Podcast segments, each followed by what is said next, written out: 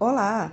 Começa agora o primeiro episódio da nova temporada Áudio Zap Povos da Terra. Hoje nós vamos falar das variantes brasileiras da Covid-19. Uma delas é conhecida como P1 e traz muitas dúvidas e preocupações. Agora você ouve Magoshi, do povo 야 다라마이마 우리 morrocho ataragion e áudio zap dai shira to zevando o galisal gion dele agora variante que ho agora covid e o lama ore ton hore yo lama ore agora que ma ore mare também ele que dá ele é de mim até tazer ele dá ele ore Agora variante que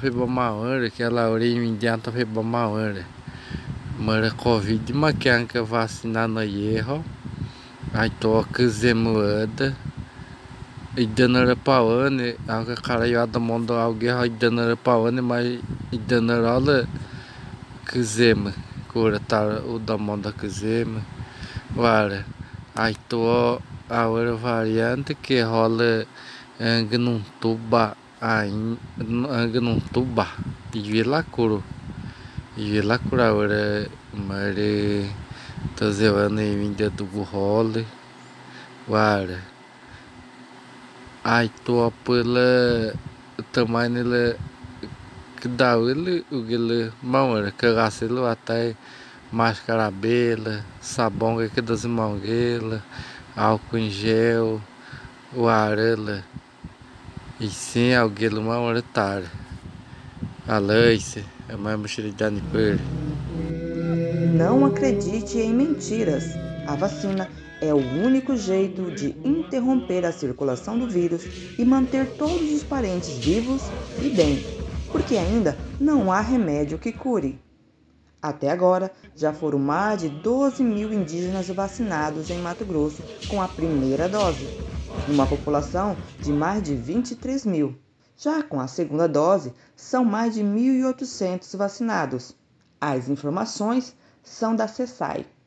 Mas essa nova variante da Covid, elas ameaçam as vacinas já existentes?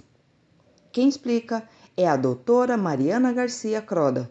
Ela é médica infectologista do Centro de Operações de Emergência no enfrentamento da Covid-19 no Mato Grosso do Sul.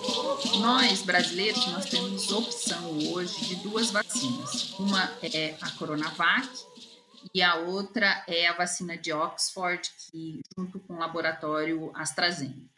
As duas têm estudos preliminares mostrando que são eficazes contra as variantes de preocupação variantes que estão circulando no mundo, incluindo a variante brasileira.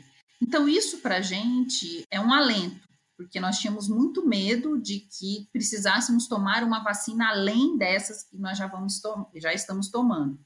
Eu acredito que essa vacina vai ser eficaz e que nós temos tecnologia hoje para, caso necessário, precise, nós tomemos outra vacina, que seja daqui a um ano, por exemplo, para que a gente vá aí tentando cercar todas as variantes que possam surgir.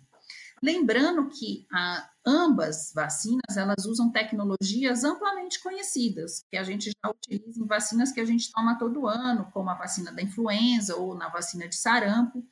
Então, é uma tecnologia fácil, segura e que nós já conhecemos ela. Então, nós não temos nenhuma novidade em termos de tecnologia com essas vacinas e por isso que eu acredito que não tem por que temer, não tem por que temer a segurança dessas vacinas e agora a gente também não tem por que temer a eficácia.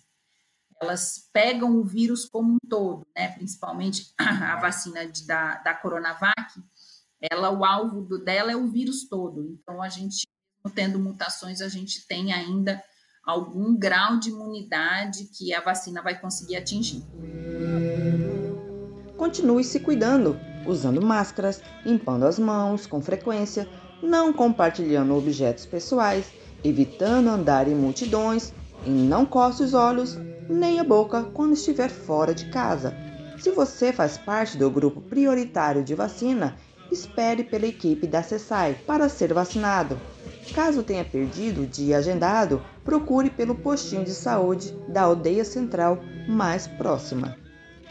Eu sou Camila Rondon e este foi o primeiro episódio da nova temporada Áudio Zap Povos da Terra, um projeto independente e participante da campanha Hashtag Compartilhe Informações e Compartilhe Saúde da ONG Artigo 19, que conta com a colaboração de lideranças indígenas e estudantes da Universidade Federal de Mato Grosso.